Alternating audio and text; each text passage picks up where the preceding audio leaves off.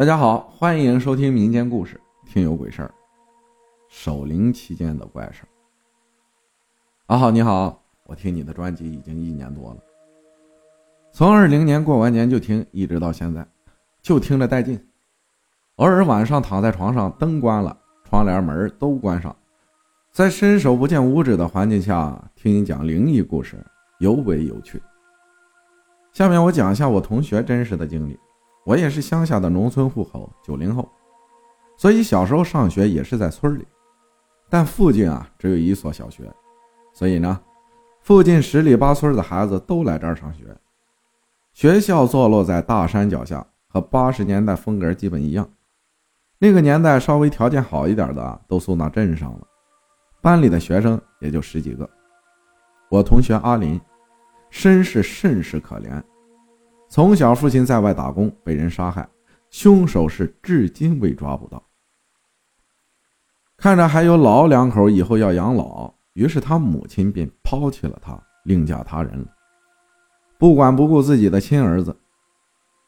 爷爷奶奶看着孙子还小，儿子又出横祸而亡，每天都是以泪洗面呀。几年过去了，阿林上了五年级，这年奶奶又过世了。事情就发生在这前后。有一天下午，老师正在上课，突然教室门口传来一阵敲门声，是阿林同村的一个人。他说：“老师你好，我是阿林同村的，我叫谢达。阿林家里有白事儿，我现在要带小孩回去，还望您通融。”于是老师就叫他先回家了。那个谢叔叔带着阿林，骑着摩托车急匆匆地离开了。长大后都在外打工。一次，我请阿林来我出租屋吃饭，喝着酒聊着天聊着聊着就聊到鬼故事上面。阿林问我一个人晚上住害怕吗？我说怕个球啊！我做人堂堂正正，大小伙子怕什么呀？就算有鬼，我和他无仇无恨，有何原因要加害我？阿林放下手里的筷子说：“有时候不得不信，倒也不能全信。”你还记得我小时候奶奶亡故的时候吗？后来发生了一些事情，回忆起来，真的很惊悚。他说，那天我被谢叔叔接走，半路就已经天黑了，因为当时正是十一月底，五点基本上也就看不清了。到家门口，天已经完全黑下来了。我看院子里站满了人，屋里也有人，好多远房亲戚也都来了，我就猜到了家里。事情挺大，孩子快进屋来。一位村里的知宾大爷说：“大爷拉着我的手进了屋，土炕旁正对房门摆放着一张床，床上躺着个人，用黄布蒙着脸，穿着死人的寿衣，地上点着蜡烛。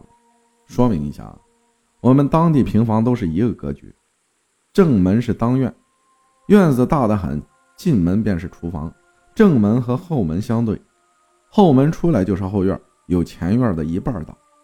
侧门进门啊，为土炕，一大家子人全睡炕。他说：“我此时已经猜中是怎么回事了，当时什么都不知道，就知道哭，还不是大声哭，就是心里特别难受的小声哭。爷爷坐在炕上，接连几次晕倒，还好村里的大夫带了救心丸，照顾着爷爷。”我们当地习俗是在家停留三天，第四天上午去火葬场火化，然后骨灰拿回来供奉一天，翌日下葬。这三天房前屋后挂满白布条。第二天晚上九点多，村里的人大部分都回去了，只留下亲戚在家里。爷爷已经困得不行，坐在炕上睡着了。外面的风吹的是飞沙走石，听不见一声狗叫。门外的白布随着那风飘来飘去，在漆黑的夜里格外瘆人。当时农村点的灯都是灯泡，里面有一个钨丝，发出黄色的灯光，离远了也就看不清。我要守灵，所以很晚才能睡。我这心里发慌，这黄光和奶奶脸上黄色的布有点吓人。家里的窗户啊还透风，我当时直打哆嗦。不知道过了多久，亲戚们也都睡下了。我困死了，也想眯一会儿。可当我没闭上眼睛十分钟，就听见门外嘎吱响。我不敢多想，闭上眼睛，抱紧被子，捂住头。正当我快睡着了，又传来脚步声，不止一个人。我当时不确定是不是，因为风吹的声音特别大，我心跳的厉害，睡意都没有了。不知过了多久，爷爷起来上厕所，声音就好像没有了，我就睡着了。好像是在梦里，我见到了奶奶。奶奶坐在院里的马车上，还有一个男人对我冷冷的笑，感觉既陌生又熟悉，有点吓人的那种笑。我记得很清楚，奶奶跟我说：“阿林呐，这是你爸呀，快来让你爸抱抱。”奶奶此时已经泣不成声，于是我便跑向奶奶，爸爸一把将我抱住，我已经哭得撕心裂肺。爸爸严肃地说：“在家里要听爷爷的话，要是不好好念书，否则我也会揍你。”说完，院子里来了一群人，我都不认识，嘻嘻哈哈的看着，十分可怕。然后化为一团青烟消失了。第四天，我随着出殡队去火化尸体，当我揭开奶奶脸上的布时，吓了一跳。年龄小，哪儿见过这场面？虽然是我奶奶，但我还是害怕。随后的几天晚上，我也睡不着，特别精神，准确说是不敢睡，总感觉门外有个青脸的人不人鬼不鬼的家伙拿着镰刀想要杀我。后来爷爷意识到了问题的严重性，请来了我们村里的一位大仙儿给我看事儿。这位大仙儿在我们当地是有本事的人物，只要是医院看不好的病，来他这儿保证你康复。大仙说孩子被吓到了，是他爸爸奶奶不放心他。死了也要看着孩子长大。哎，这苦命的娃呀，这可咋办呀？孩子还小，正长身体呢，也不能耽误了学习啊。爷爷愁眉苦脸的说着：“没事儿，这好办，我给你写一张符，晚上十二点准时在墙院里烧了，再说几句话。”再把你家的菜刀沾满鸡血，在孩子睡觉前放在枕头下，以后就不会有事儿了。说来也真行，自打那天晚上爷爷烧了纸，以后和以前一样，不会觉得害怕了。听完阿林讲完，其实我也相信世上有鬼神。宇宙这么大，哪能只有人类存在呢？而那个大仙呀，确实有本事。前年过年。我和我妈回村里过年，一天晚上去他家里串门。我妈看着我都二十三了，替我着急，还没对象。我妈问他：“我儿子啥时候能成家？”大仙停顿了三秒，意味深长的回答：“他呀，晚婚。”于是我妈又问：“那要多晚才行啊？”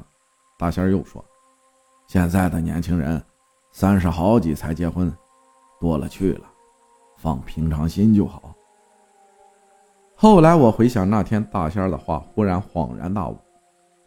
我想他大概算出了我这命运，可能我这辈子就注定浪迹江湖、孤独终老了。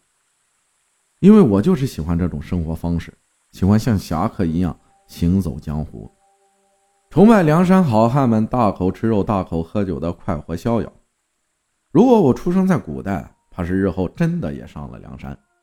而我本人性格也是如此，说我粗鲁，但我心思细；说我内向，不爱交朋友，我却十分爱开玩笑。我心态也很佛系，对于一些事物都是抱着随缘就好。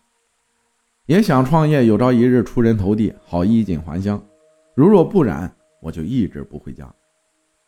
也许我这辈子就这样了，不会有多大出息，也就娶不到老婆。所以大仙怕我妈伤心。就没有说出真相吧。别人都说我很孤独，可我并不觉得我孤独，可能是适应了。